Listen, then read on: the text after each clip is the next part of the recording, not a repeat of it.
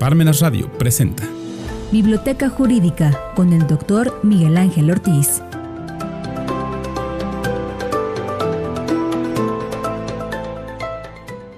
Buenas tardes, señores y señores.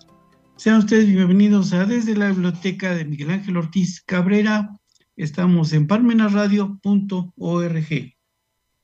Fíjense que para el día de hoy hemos, eh, tenemos varios temas que tratar y lo hemos denominado Felicitación a Serafín Ortiz Ortiz, cuadragésimo aniversario de la Universidad Autónoma de Tlaxcala, malas noticias para el señor Jesús Murillo Cara, amparo a Santiago Bárcena y pendiente delincuencia organizada a Rosario Robles.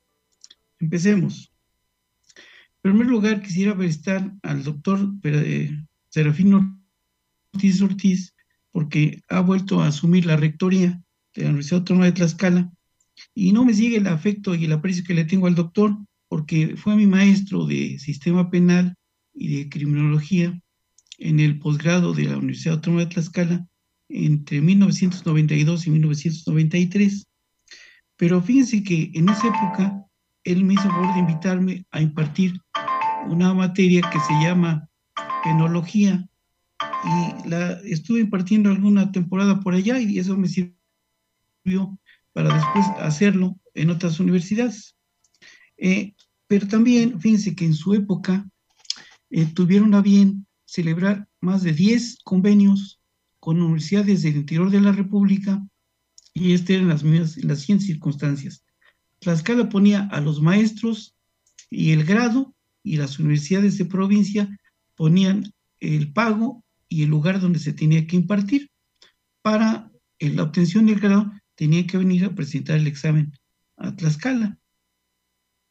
Y así se hizo con mucha gente que vino de Tamaulipas, de Mérida, de, la Universidad Autónoma de Yucatán, de muchas partes de la República, de Orizaba, de Jalapa, en fin, eso le dio mucho auge al posgrado de la Universidad Autónoma de Tlaxcala y también en su época se firmó un convenio con la Universidad de Barcelona y entonces vinieron maestros de Barcelona a impartir el curso y también iban maestros de acá a impartir el curso allá a Barcelona.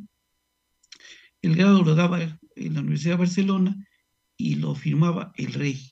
Bueno, pero así eh, fueron desarrollándose muchas cosas en beneficio de la Universidad Autónoma de Tlaxcala.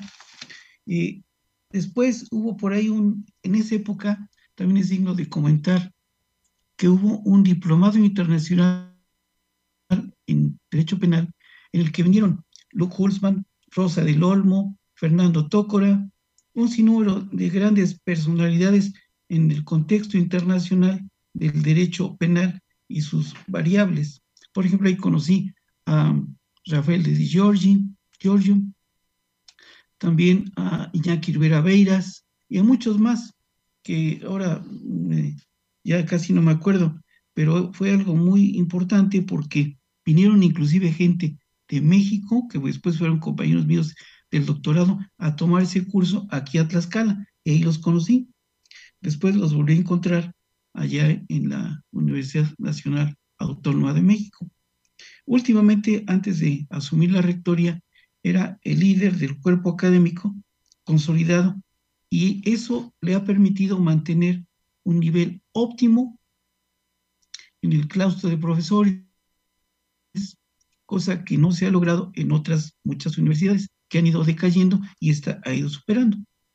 Pero por esa razón, en otra más, felicito muy cordialmente al doctor Serafín Ortiz por haber vuelto a asumir la rectoría de la Universidad Autónoma de Tlaxcala, por el beneficio de él y de la propia institución, y también ahora con el apoyo el doctor Fernando Teno Tagle, que ya nos ha honrado con alguna conferencia que se transmitió aquí por Parmenas y que fue del agrado de, muchas, de, mucha concurrencia, porque así se refleja por sus pedimentos. En fin, eh, también eh, quisiera comentar que para el señor mm, Jesús Brillo Cara, pues fíjense que hay un artículo que se publicó en esta revista el domingo pasado, está en la página 21, de una señora que responde al nombre de Diana Lastiri. El problema es que como no es abogada, lo realiza desde el punto de vista periodístico. Sí me gustaría saber cuál es el punto de vista de, la de los eh, expertos independientes, el grupo de expertos independientes, el grupo interdisciplinario de expertos independientes que vino, porque ellos sí tienen criminalistas. Inclusive aquí tengo un libro y sí me gustaría, eh, porque ese no lo traje, pero es del mismo autor, aquí está, don Rafael Moreno González, que se llama Manual de Criminalística. ¿Por qué? ¿Qué es la criminalística? Es la ciencia del detalle. A través de ella se puede establecer eh, y dilucidar la mecánica de los hechos, que es lo que quiero entender, porque los periodistas, como son periodistas, distorsionan las noticias y nos las van dando a cuentagotas y con su pequeña o gran interpretación. Solamente escuché a un periodista hoy por la mañana que le hicieron, hicieron una entrevista a los periodistas, Álvaro Delgado y Alejandro Páez, que se llama Epigmenio Ibarra, que muy concienzudamente estuvo explicando lo que él entiende por la mecánica de los hechos. Y ciertamente lo que aconteció es que hay un sinnúmero de irregularidades que se empeñaron en manejar un concepto que vamos a establecer más tarde de la verdad histórica y que la han distorsionado. No es lo que ellos dicen o lo que entienden los periodistas. Pero la mala noticia para el señor eh, Murillo Caram es que su comportamiento como jefe eh, está eh, en el libro que ahorita les voy a mencionar. Y está por acá.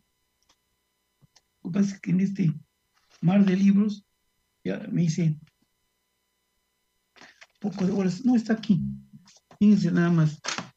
En este libro que se llama Dogmática Penal y Política Criminal, aquí está. Hay un artículo en la página 210 en donde dice responsabilidad de los jefes y superiores. Esto es derivado a que él permitió o supo o toleró la tortura que llevó a cabo el señor Tomás Herón de Lucio, que además tenía otro grave problema, el señor Herón de Lucio, que además cuando yo cantaba el gallo, se dio la fuga. Está en Israel y no hay tratado de extradición con Israel. Es otro grave problema. Pero el problema está para el señor eh, Murillo Caram que este comportamiento lo, sí lo reconoce la Corte Penal Internacional, esta responsabilidad para los jefes y superiores. Pero el problema está en que ese tratado internacional, el Estatuto de Roma, lo reconoció ya México y es un tratado internacional y en términos del artículo 133 de la Constitución mexicana es obligatorio. Entonces le nace responsabilidad a él. Quizá no esté tan bien integrada la carpeta de investigación y por ahí pudiera tener alguna salida, pero le nace responsabilidad por, por haber tolerado y no impedido la tortura en agravio de algunos de, los detenidos. Está muy desaseada la investigación, eso es lo que decía el, señor Epigmenio eh, Ibarra, y tiene toda la razón del mundo. Pero además, fíjense, la verdad histórica es un concepto que no es nuevo. Fíjense nada más, lo menciona don Sergio García Ramírez en este artículo que está en la página 354 del noveno Congreso Mexicano de Derecho Procesal, que aquí está. en esa época salíamos en TVT, aquí está. Y, la, y el libro, el artículo está aquí. Entonces, ¿qué es lo que se debe entender por verdad histórica, no lo que los periodistas dicen, que hay que tomar en cuenta. Fíjense, es el conocimiento del tema justiciable en sus términos auténticos, y acá no fueron auténticos, porque está muy mal sea la investigación.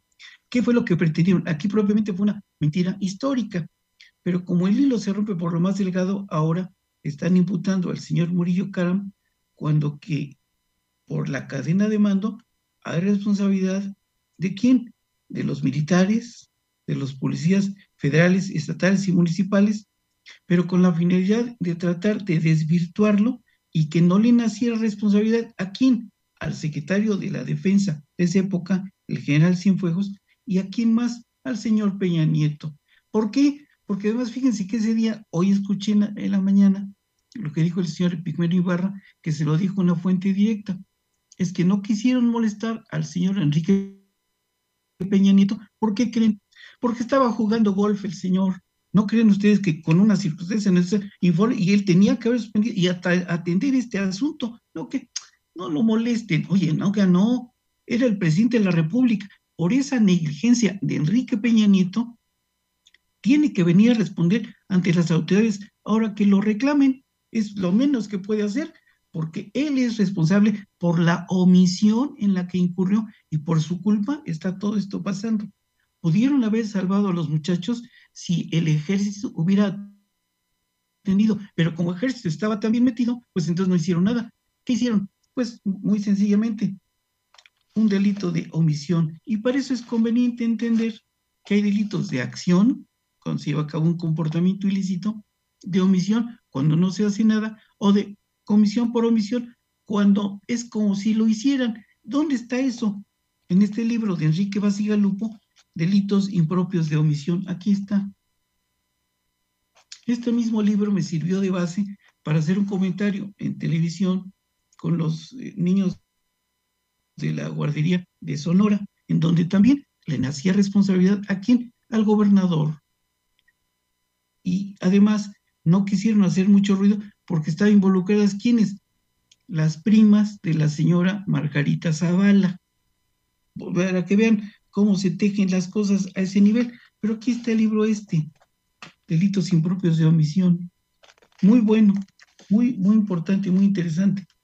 Pero entonces, ¿qué es lo que además aconteció?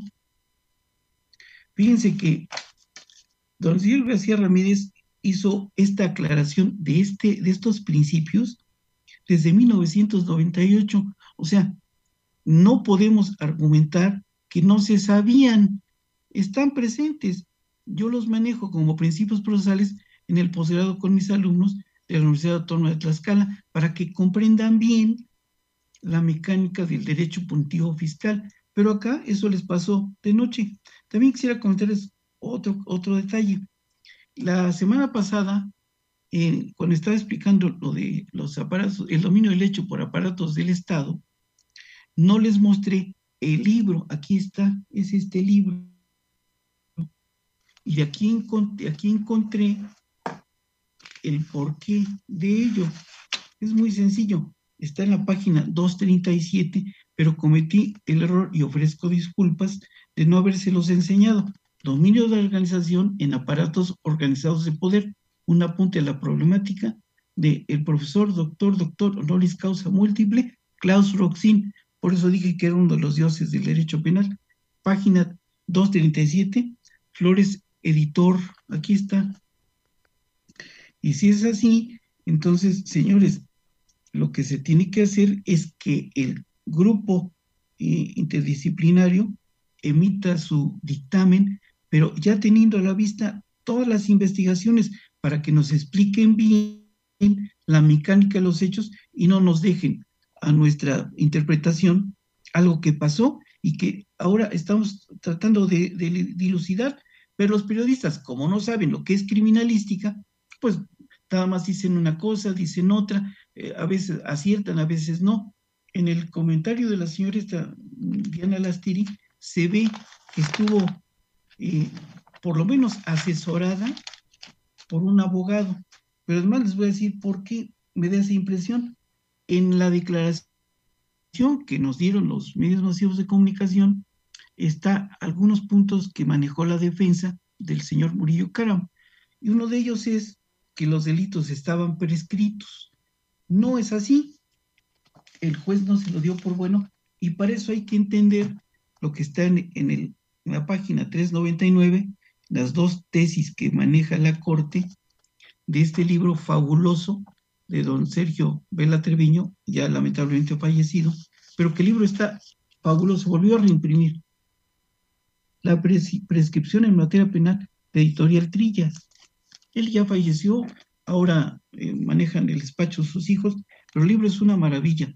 Está agotado hasta donde recuerdo, pero nos explica muchas cosas y solo leyendo el libro puedo no entender que no hay prescripción en los delitos y por eso tendrán que continuar. Claro, aclaro también otra cosa, porque mi buen amigo, el doctor eh, Roberto Gutiérrez Lemos, me dijo que di a entender que el juez de control era el que iba a resolver la sentencia. Yo nunca dije eso. Volví a oír la grabación y bueno, debemos entender que el juez de control conoce del conflicto cuando se ejercita acción penal y después conoce de la vinculación a proceso y de las medidas cautelares y hasta la etapa intermedia. Una vez que llega la etapa intermedia y que ésta se desahoga, cesan sus funciones y pasan al juez de enjuiciamiento.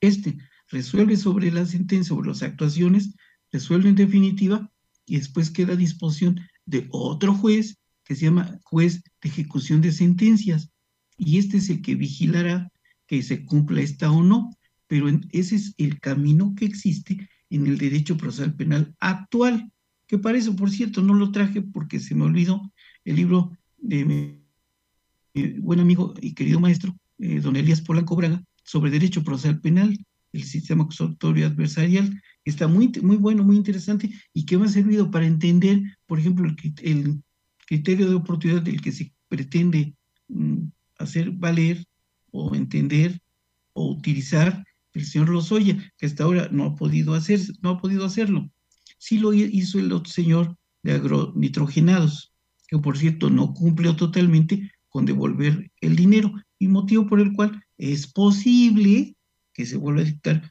una orden de aprehensión en su contra. Pero bueno, fue, es el de Altos Hornos de México. Entonces, eh, por eso digo que le nace responsabilidad al señor eh, Murillo Caram, pero también al señor general Cienfuegos. Y en el libro, en, el artículo, comentan cómo en otro artículo posterior, cómo hubo un capo que fue el que dicen que fue el que ordenó que se recuperara la droga, porque recordemos, los muchachos venían y habían eh, secuestrado, robado camiones para llegar al evento que iba a llevarse a cabo en la capital de la República con motivo del 2 de octubre. No era su intención robarse la droga, eso fue por accidente. Pero ese capo, cuando supo que habían, se habían llevado el camión que llevaba la droga, ordenó que la recuperaran. Lo más grave fue que le ordenó a quién? Al ejército. Y entonces hay un, video que está aquí en YouTube, que lo pueden consultar, y ahí, ahí, van a ver quién es el capo que ordenó eso. Y después ya no sabían qué hacer con los muchachos. Entonces, ¿qué intentaron? desaparecerlos. Eso lo escuché con el señor Epigmenio Ibarra y los trataron de pulverizar, pero el señor Tomás Herón de Lucio, como no es abogado, cometió muchas torpezas. Él es el que debería estar siendo enjuiciado por su torpeza, por su negligencia y por la tortura que se ve. Hay documentos que advierten cómo él estaba presente en la tortura para los inculpados y eso le tiene que hacer nacer responsabilidad. Ojalá el Estado de Israel tenga bien detenerlo y remitirlo para que él venga a responder de la negligencia con la que se condujo, porque cuando están en la cúspide del poder se olvidan de respetar el derecho, pero cuando están acá y, y delante de un juez, yo he tenido la oportunidad de asistir a abogados que van a rendir su declaración preparatoria frente a un juez y bueno, se ponen muy nerviosos, o sea, no es lo mismo que ver los toros desde la barrera y esto está muy, muy manoseado. Eh, también quisiera comentar otro punto muy importante. Faltan 20 órdenes de aprehensión de cumplir contra militares. Y así, muchos funcionarios. Le nace responder hasta el señor Monte Rubido, no solamente a él, a un señor eh, Archundia, que fungía como su procurador, y así por el estilo hay muchos que tienen que ir a rendir su declaración ante el juez que los reclama, ante el juez de control. Y esto va a dar para mucho tiempo, no crean que se va a concluir el proceso este en una semana. No, tienen que ir apareciendo y tienen que ir aportando datos y sin ser juzgados en términos de ley. Para eso se instrumento el sistema acusatorio adversarial, donde tienen plena defensa, pero tienen que hacerlo ante quién. Si no tienen nada que ocultar, ¿por qué se dan a la fuga? Como el señor Tomás Herón de Lucio. Si él hubiera dicho, es que a mí me ordenaron, esa es una excluyente responsabilidad, cumplimiento del deber, si no lo corren. Pero como se sentía protegido por el señor Peña Nieto, pues cometió toda esa serie de atrocidades. Nunca pensaron que llegara a revertirse la circunstancia y que ahora tuvieran que enfrentar a la justicia.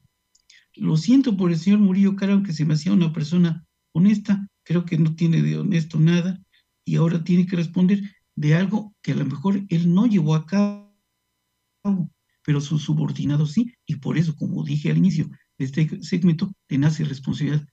Insisto, este libro es mágico, lo acabo de concluir anoche, se los vuelvo a mostrar.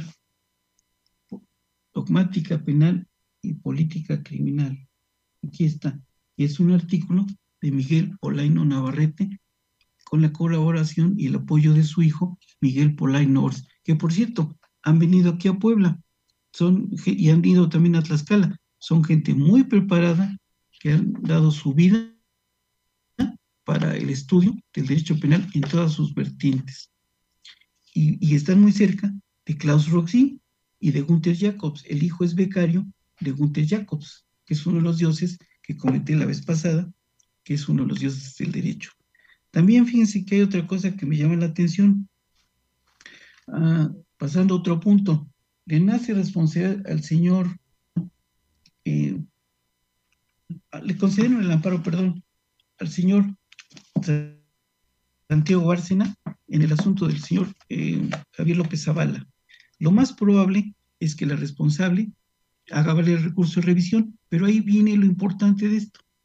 Los periodistas, una vez más, como no saben, dijeron que el término para interponer la revisión era de 15 días. No es cierto, son 10 días. Y para eso me apoyé no solo en la ley de amparo, en los artículos 81, 86, 93, fracción sexta, sino también en la ley de amparo del doctor Alberto del Castillo del Valle, que es mi amigo, pero que le voy a cobrar mm, derechos de publicidad.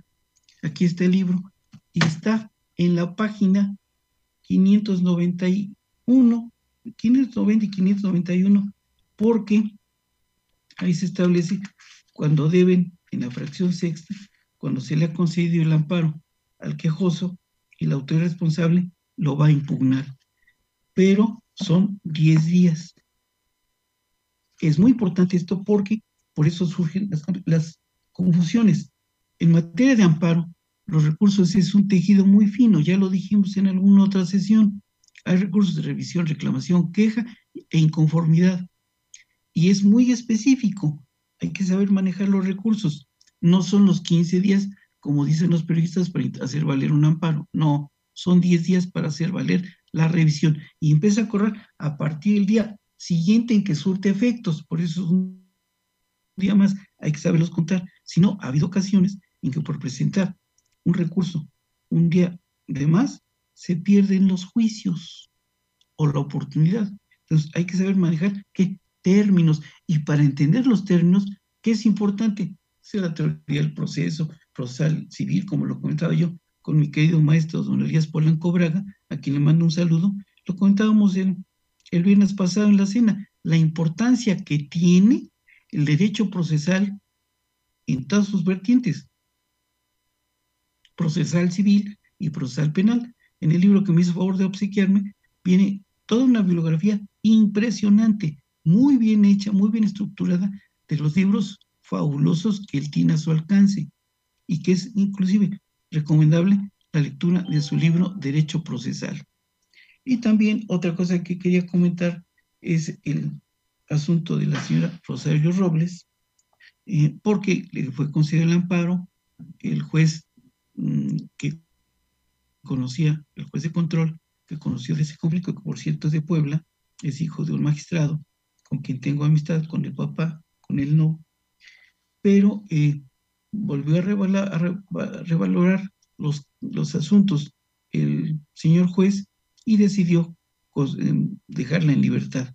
Pero aquí viene otro punto, importante. Dentro de los de la revista que vi el domingo, veo que está pendiente por cumplir otro delito en contra de la señora Rosario Robles, que no sé por qué no se dio cumplimiento cuando estaba ahí dentro de la cárcel. ¿Por qué? Porque el delito es algo muy delicado, es delincuencia organizada. Y si es esto así, la señora no, tiene, no tenía derecho a obtener su libertad caucional. No sé si haya sido una negociación o una negligencia del propio gobierno o de la Fiscalía General de la República, porque ellos tenían la orden para cumplirla. Y si no la cumplieron fue porque no quisieron o porque les llegaron al precio. No podemos especular, hay que mantenerse expectantes para ver qué sucede realmente, porque la señora fue y entregó su pasaporte, sí, pero está pendiente de cumplirse la otra orden de aprehensión que se libró en su contra. Dije libró, no liberó, como muchos periodistas dicen, es librar la orden. Que quede claro. En fin, insisto, los periodistas lo primero que tienen que hacer es asesorarse de gente que sepa, que les dé, por ejemplo, tip. Esta señora, Diana Lastini, se ve que la asesoró un abogado y por eso me di la tarea de ver los libros que fueron más o menos utilizando para ello. Por ejemplo, en el caso de la naturaleza jurídica, se me había olvidado.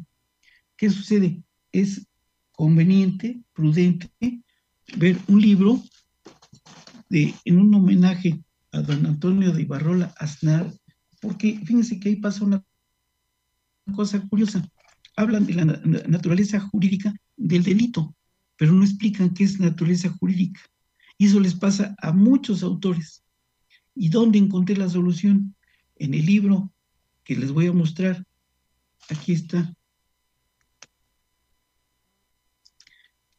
En, la página 143 de este libro, que es homenaje al maestro don Antonio Ibarrola Aznar, hay un artículo de don Julián Huitrón y explica muy detalladamente, aquí está,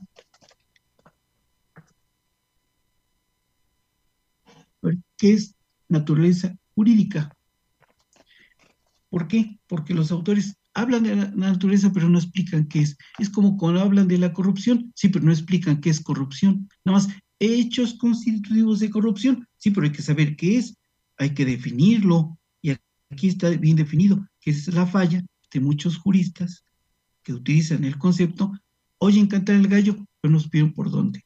Y bueno, si esto es así, Vamos a estar expectantes con este asunto porque va a dar para mucho el asunto del señor Murillo Caro. Y si es así, tal como lo comentamos, señores y señores, es momento de despedir la transmisión, según me informan. Muchas gracias por su fineza, por su atención. Quedamos pendientes para la próxima. Muchas gracias, buenas tardes, buen provecho, hasta la próxima.